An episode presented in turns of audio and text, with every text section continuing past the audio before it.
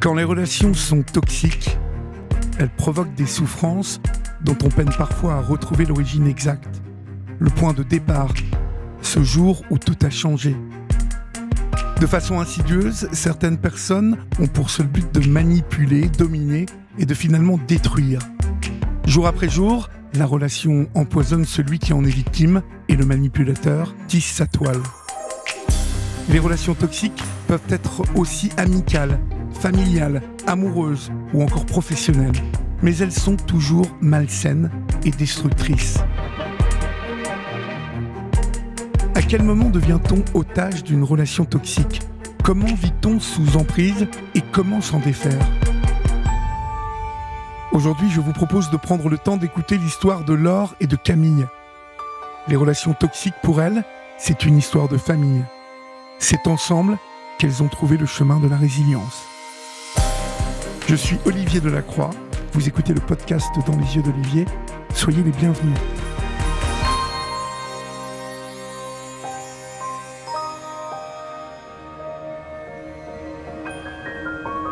Je pars maintenant à la rencontre de deux sœurs, Laure et Camille. Et tu vois, c'est que vous et maman et les enfants qui font que je tiens. Je sais, mais il faut que tu avances pour toi. L'aînée, Camille, a 30 ans. Elle est médiatrice familiale. Un métier qu'elle ne fait sans doute pas par hasard. Camille, mon chat, confie-toi. Dis-moi quel mal te ronge. Ensemble, on va le résoudre. On ne peut pas se séparer. Reviens vers moi. On pourrait penser que cette lettre qu'a reçue Camille a été écrite par un ex-conjoint. Mais c'est en fait son propre père qui parle, après que Camille a décidé de prendre ses distances en lui demandant de ne pas chercher à la revoir. Paris, Londres, New York. Je veux être avec toi, ma fille tant désirée. Discutons de tes tourments. Je veux ton bonheur. J'ai changé. J'ai changé. Nous deux, on se ressemble. Et je serai toujours là pour toi. Pour Camille, le ton désespéré de cette lettre n'est en réalité qu'une tentative supplémentaire de manipulation de la part de son père, un homme qui a joué avec ses sentiments toute sa vie. C'est à Paris que je retrouve cette femme célibataire, l'aînée d'une fratrie de cinq enfants, dont deux sont encore mineurs. Camille, bonjour. Bonjour Olivier. Comment allez-vous? Ça va. aujourd'hui Comment vous sentez-vous aujourd'hui? J'essaye d'avancer. Ce n'est que très récemment, après que sa mère a demandé le divorce, que Camille a décidé de couper totalement les ponts avec son père. Pour elle, sa relation avec lui est étroitement liée au mal inexplicable qui la ronge depuis l'enfance, un mal-être devenu insupportable. J'ai grandi avec euh, euh, comme si une moitié de cœur me manquait. Je me réveillais le matin avec un poids énorme, avec un mal-être profond, envie de rien, l'impression d'être nulle, euh, pas envie d'aller à l'école, pas envie d'aller voir mes amis, pas envie de parler, pas envie d'être gentil, pas envie de rien. On se sent euh, comme, euh, désolé du terme, mais comme une merde. On a envie de rien, on se demande pourquoi on vit finalement, euh, quel est le but de notre vie. Et ça, longtemps, je, je me suis demandé, mais pourquoi je vis? Pourquoi? Pourquoi je vis? Tellement que je suis mal, je préférerais mourir. Je vous cache pas que j'ai pensé très souvent à, à mettre fin à mes jours, mais j'ai jamais, heureusement, je n'ai jamais eu la force de le faire. Même si encore aujourd'hui, il y, a des- il y a des matins, j'ai peur de me réveiller avec ce poids et de me dire que ça va être une journée sans et que je vais devoir me battre avec mes démons et avancer toute la journée, essayer de trouver euh, euh, des points positifs dans la journée pour aller mieux. Alors, ce dont vous vous êtes éloigné à un moment, euh, c'est de votre milieu familial, Oui, une personne, mon père. votre père. quand j'ai commencé à travailler et à réellement prendre mon indépendance et à me détacher de lui et surtout à, à vivre, c'est-à-dire à, à rencontrer euh, quelqu'un par exemple, à avoir une vie de couple, euh, j'ai commencé à me rendre compte que la manière dont il était à la maison en tant que père, en tant que mari, ce n'était pas normal. Et ça, je m'en suis rendu compte aussi par rapport à mon travail, de manière euh, tardive finalement. Comment est-ce que vous le décririez, cet homme? Un tyran dans un corps de prince. Il joue sur la séduction, puis sur la culpabilité et la destruction. Qu'est-ce qui vous a décidé à, venir euh, euh, à faire ce film? C'est surtout que euh, depuis que ma maman a demandé le divorce, on- mon père m'accuse d'énormément de choses, mais je n'ai jamais eu la parole. C'est-à-dire que je ne lui ai pas parlé à lui et que ma famille, de son côté à lui, m'a tourné le dos sans avoir ma version, sans savoir réellement ce qui s'est passé. Moi, j'ai besoin aujourd'hui de m'exprimer, de dire la vérité. Enfant, Camille a eu autant d'amour que de crainte vis-à-vis de son père, recherchant sans cesse sa reconnaissance. L'homme est un chef d'entreprise charismatique et respecté, un bon vivant qui sait se faire apprécier en société. Mais c'est en chef de famille qu'il révèle une toute autre nature, lunatique, impulsive et caractérielle. On ne savait pas dans quel état il allait rentrer. Il pouvait rentrer en étant très gentil, très mielleux, et il pouvait rentrer dans un état euh, exécrable en passant la porte en disant à ma mère Tiens, viens m'aider là, il y a mon sac dans la voiture là, euh, va me chercher mon sac, euh, je suis fatiguée, me fais pas chier. Comment est-ce que vous décririez le, rapport de votre mère à, votre père? Soumise. Ce qu'il faut savoir, c'est que ma mère, ayant l'interdiction de travailler, elle a arrêté ses études pour lui et à sa demande. Elle est dépendante financièrement, mhm. physiquement. Ses allées et venues, elle ne peut pas faire ce qu'elle veut. Et surtout, euh, physiquement elle n'a pas d'amis. Elle n'avait pas d'amis. Si elle avait eu envie un soir euh, d'aller euh, boire un verre chez une copine, enfin, c'est inimaginable. Même lorsqu'ils sortaient tous les deux, c'est lui qui lui indiquait Ah bah aujourd'hui, enfin, ah, tu vas te changer, j'aime pas comme t'habilles, on dirait une pute. Votre mère acceptait ce, ce comportement? Bah, Elle n'avait pas le choix. Elle n'avait pas le choix parce que euh, si elle avait le malheur euh, de, lui dire euh, calme-toi, parle-moi autrement, il partait dans les tours. Personne ne peut s'imaginer la manière dont il pouvait prononcer certains mots, son regard, la violence de ses paroles, le mal que ça nous faisait, ce qui pouvait se passer en huis clos. Quand ma sœur s'est fait le piercing à la langue, ce qu'il a pu lui dire, ce qu'il a pu apprendre aux enfants de répéter alors qu'ils étaient tout petits votre sœur c'est une sassuceuse de bite qui aime le sexe. Et quand on le raconte, on a même du mal à le raconter parce qu'on se dit les gens ne vont pas nous croire, c'est trop gros, c'est mhm, mhm. énorme. Alors, votre père avait euh, certaines habitudes. Ne mangeait pas à table avec vous Non. Ma mère lui a toujours monté le plateau dans son lit. Et quand il fallait rechercher le plateau, il tapait sur le sol en l'appelant. Et un jour, j'ai eu le droit d'aller manger chez une amie. Et je suis rentrée euh, de, de, cette soirée euh, chez cette amie en expliquant à ma mère que je voulais plus y retourner parce que les gens étaient bizarres parce que le papa mangeait à table. Et c'est là que ma mère m'a expliqué non, en fait, euh, c'est plutôt chez nous, ce n'est pas normal. Euh, le soir, donc euh, après que ma mère ait débarrassé son plateau, on allait lui dire bonne nuit, on restait un peu avec lui, et puis d'un coup comme ça, ça tombait sur l'un de nous trois, il l'enroulait dans la couette et il exigeait de l'autre enfant qui était présent, avec un cure-dent, de piquer les pieds et la tête. Donc nous, on hurlait bien évidemment, parce que euh, ça fait mal, mais lui, ça le faisait extrêmement rire. Il adorait euh, qu'on se dispute ensemble. Et quand ma mère se mettait à l'encadrement de la porte en disant euh, Il est tard, maintenant faut aller vous coucher, juste avant, il nous disait Si votre mère, elle fait ça, vous la regardez, vous souriez, vous y allez pas. Et nous, on a tellement envie qu'il nous aime qu'on rentre dans son jeu. Mhm. Est-ce qu'on peut dire qu'il était lunatique? Alors, lunatique, le mot est faible. Pour moi, mon père n'était pas lunatique. Pour moi, mon père était cruel. Cruel. J'ai réellement le sentiment euh, qu'il aimait nous faire mal. Je les revois encore, lui, il est allongé dans son lit, ma mère était debout et elle l'écoutait, la, la rabaisser et elle pleurait. Et on a l'impression que ça lui faisait plaisir. Devant vous Il faisait ça? Bien sûr. Il faisait ça devant nous. Il a toujours fait ça devant nous, il a toujours rabaissé devant nous. On a grandi avec ce schéma-là. Tous les trois, est-ce qu'il vous est arrivé de, à l'époque de parler de cela entre vous? C'était quelque chose qu'on gardait pour nous parce que lui a toujours eu la satisfaction de nous diviser. Nous nous sommes détestés, nous nous sommes bagarrés et nous n'avons quasiment rien partagé de notre vie euh, euh, d'adolescent. Tout cela fait de Camille une petite fille solitaire, sans cesse angoissée, qui n'a pas confiance en elle. Un mal-être qui devient encore plus présent à l'adolescence le vide au fond de soi, cette pierre qu'on porte, cette envie de mourir. Mais je l'avais tous les jours à cette période-là. Il contrôlait tout. Euh, c'était les moqueries en permanence. Euh, Camille, euh, tu travailles moins bien que ton frère à l'école. Camille, tu fais toujours la gueule. Camille, elle n'a pas d'humour. Camille, elle ne sait pas rigoler parce qu'il faisait des blagues qui, pour lui, euh, ça pouvait être marrant, mais c'était pas marrant. Euh, lorsqu'on est adolescent, qu'on a le corps qui se forme et que, que, votre père s'amuse à vous enlever le haut du maillot de bain sur la plage pour que tout le monde le voit parce qu'il sait que vous êtes timide, c'est pas de l'humour. On fait pas rire avec ça. Non, c'est assez terrible même.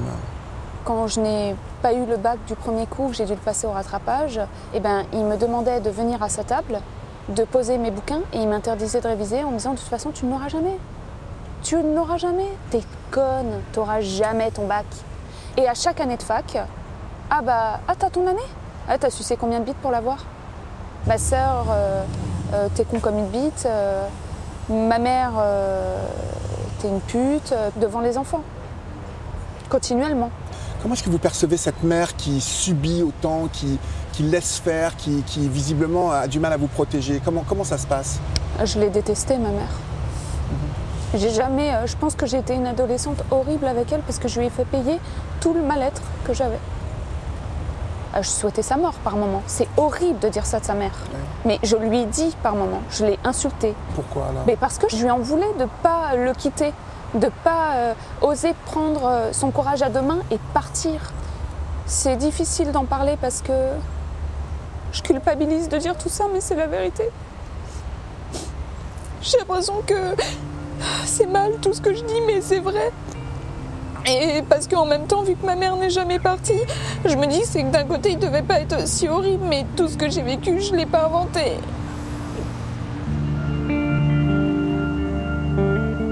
Si Camille a toujours peur qu'on ne la croie pas, elle n'est pourtant pas la seule à s'être révoltée. Parvenue à l'âge adulte, deux de ses frères et sœurs ont également coupé les ponts avec leur père. Moi, je pense qu'il nous a euh, marqué euh, à vie, quoi. Enfin, euh, comme au fer, quoi. Comme si on avait été euh, comme une vache euh, dans un enclos. euh. C'est pour ça qu'on a des problèmes aujourd'hui euh, dans notre vie euh, de tous les jours. Laure est la petite sœur de Camille. Toutes les deux sont aujourd'hui très proches, décidées à soutenir leur mère et leurs deux frères et sœurs encore mineurs. Mais pendant longtemps, Laure et Camille se sont construites l'une contre l'autre, sous l'influence d'un père qui n'a fait que diviser ses enfants. Pendant plus de deux ans, nous ne sommes plus adressé la parole. Il a été la cause et la raison pour laquelle nous nous sommes reparlés. Parce qu'il y a un peu plus de cinq ans, euh, ma mère un jour a dit euh, je vais le quitter. Elle a mis les affaires euh, dans la voiture, juste son sac à main, ses papiers, les enfants. Et lorsqu'il est rentré, elle a dit je m'en vais, j'en peux plus. Il a bloqué le portail. Il a cassé euh, toutes les assiettes sur le palier en lui disant tu rentres, tu dépêches, tu rentres. Il a cassé son téléphone portable et ensuite il est parti et il a appelé ma sœur en lui disant euh, j'en peux plus, ta mère elle veut se barrer, je vais me suicider, je vais mourir, je vais me foutre en l'air en faisant euh, du cinéma. C'est de la mise en scène tout ça, c'est de la mise en scène pour arriver à son but.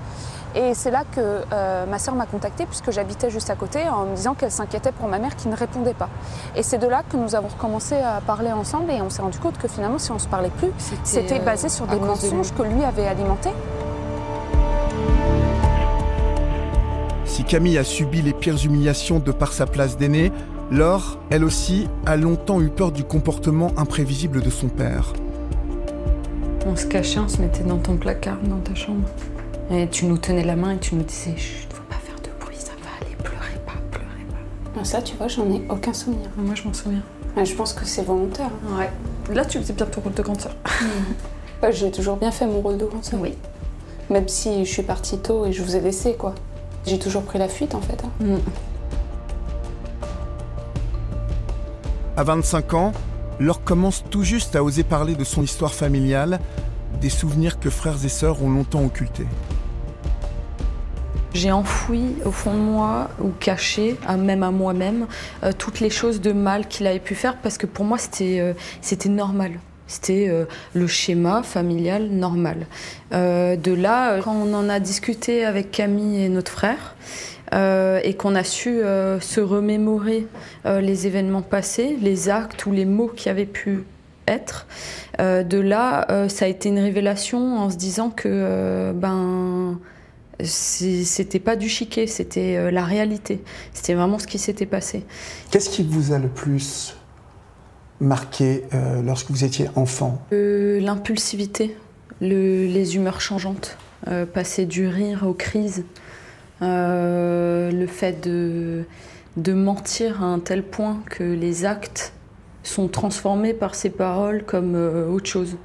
Le fait qu'il nous ait détruits par des mots, euh, des actes en, cassant nos affaires les plus personnelles, histoire de nous atteindre au plus profond de nous, en prenant nos doudous et faire mine de se torcher avec. Pour lui, il est au-dessus de tout. Et c'est comme les repas de Noël où le but c'était de faire pleurer quelqu'un. Qui va pleurer cette année à table À qui le tour Ah tiens, l'année dernière c'est lui qui a pleuré, cette année on va changer de cible. C'était rigolo quoi, c'était un jeu. Et euh, quand ça nous arrivait de pleurer quand on était gamin à l'arrière de la voiture, euh, il disait euh, chiale pas, putain, j'ai horreur de ça. Les, gens qui chialent, t'es faible, t'es faible.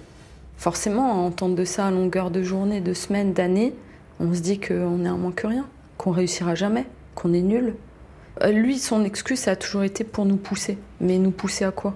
Au suicide? Parce que moi, j'en suis arrivée à, à penser à ça. Je me suis dit, qu'est-ce qu'il cherche? À tous nous détruire. Euh, et, c'est ça, au final, qui, euh, qui nous anime aujourd'hui. C'est de se dire, euh, on essaye de faire que tout roule bien comme il faut, mais tout peut arriver d'un moment à l'autre. Euh, euh, suffit qu'il y ait un élément perturbateur, un facteur, euh, la perte d'un travail ou, ou de quelqu'un de proche dans la famille et de se dire qu'on craque, qu'on tombe dans le truc et que c'est là où tout ressurgit. Et c'est ce qui me fait le plus peur. Mhm. C'est de me dire que j'ai peut-être enfoui des choses qui peuvent ressurgir d'un moment à l'autre et qui font que je vais craquer. On dit souvent, le, quand on construit une maison, l'important c'est les bases. Et ben moi, ma base, elle est pourrie. En attendant, vous devez continuer, vivre. Oui. Mais euh, aujourd'hui, je ne sais pas comment euh, reconstruire tout ça. Et comment nous aussi, entre nous, on peut tout reconstruire. Est-ce que vous auriez envie d'avoir un père parfois? Oui. Je pense qu'on souffre tous euh, tout autant de ce manque de figure paternelle. Oui. Hmm? J'aimerais bien.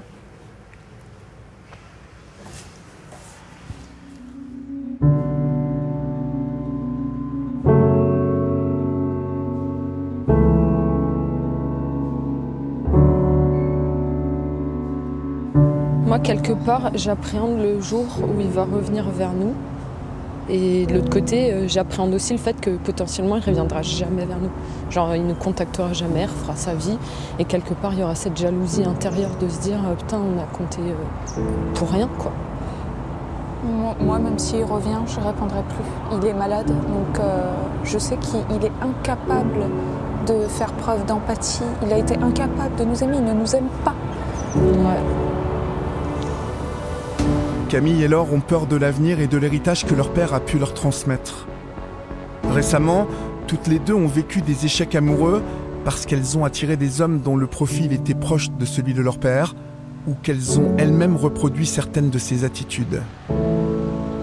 Finalement, les relations saines n'existent pas pour moi parce que à partir du moment où on a grandi auprès d'un père chez qui on cherchait de l'amour, et on avait ce sentiment d'abandon à chaque fois, l'habitude de souffrir, et où par moments il jetait des miettes euh, d'affection qui nous qui renaissait cette flamme d'espoir de se dire il va changer, il va m'aimer, ah il m'aime un petit peu, il m'aime un petit peu. Automatiquement, moi j'ai été attirée par des hommes qui avaient le même comportement où j'avais l'espoir qu'ils changent, tout comme j'ai eu l'espoir que mon père change. Et vous Laure, vous n'avez pas obligatoirement attiré euh, des hommes euh, avec ce profil? J'ai inconsciemment reproduit son comportement en étant cassante, euh, en imposant mes choix, en étant dure, euh, ferme, euh, sans laisser passer la moindre chose. Et, je m'en suis rendu compte trop tard. Et c'est dur de se dire qu'au final, en ne voulant pas lui ressembler, ben, on agit de la même manière. Vous m'avez dit l'une comme l'autre avoir peur. Peur de votre père. Et, j'ai l'impression que vous avez aussi peur de vous-même. Bah, parce qu'on ne se connaît pas vraiment. On ne s'est jamais construit. Du moment où on se lâche, on se libère, on a peur de ce dont on est capable. Et on a peur d'être trop heureux, on a peur euh, d'être euh, trop triste. Et j'ai aussi peur que euh, ce moment qu'on partage aujourd'hui, soudé entre nous, que ce soit éphémère. Moi j'ai peur d'être comme lui. Si un jour je fonde une famille. Avec ces peurs-là, c'est pas évident. Moi, je m'attends encore à le voir revenir dans ma ville comme il a fait euh, il n'y a même pas cinq mois, juste pour me faire peur. Et ça, j'en suis convaincue qu'il le fera. Et euh, même là, en étant ici, sachant qu'il vient souvent travailler ici sur la région parisienne, j'avais peur de le croiser. Aujourd'hui, en fait, est-ce que vous avez euh, l'espoir et un sentiment ferme que vous êtes capable de construire votre vie Oui, je pense que j'ai la force, même si c'est dur, je... mais je le ferai parce que je, veux pas, qu'il- je ne veux pas qu'il gagne. Et on gagnera. Il a voulu nous diviser, mais il ne nous a pas divisés. On apprend à être heureux. C'est quelque chose entre nous, entre frères et sœurs, c'est ce qu'on n'a jamais eu sur du long terme. Qui est-il pour euh, vous, euh, cet homme-là, aujourd'hui? Je l'appelle le biologique. C'est mon géniteur. Mais euh, il a en aucun cas joué un rôle de père euh, comme il aurait dû. C'est compliqué parce que euh, j'ai de la haine. Et ce qui est euh, terrible, c'est qu'en même temps, bah, je l'aime. C'est mon père. Je ne peux pas m'empêcher d'avoir cette petite fille au fond de moi qui a un espoir et qui se dit mais peut-être qu'un jour il était un petit peu aimé. J'aimerais bien être indifférente en fait. Et j'arrive pas. Mais euh, ça va prendre du temps, mais ça passera. Le pire est derrière? Oui. Oh bah oui. Ou le meilleur est devant. Ou le meilleur est devant Il vaut mieux dire ça. Laure, merci beaucoup d'avoir participé à ce film. Euh, je vous souhaite euh, hein, tout le bonheur. À 25 ans, la vie est, Elle est pleine de la vie est surprises. devant vous. Et à, et à 30, la grande sœur, euh, voilà, j'ai envie de vous dire qu'elle est largement devant vous aussi. hein. Merci. Olivier. Portez-vous bien. Merci. Au revoir. Merci. Au revoir.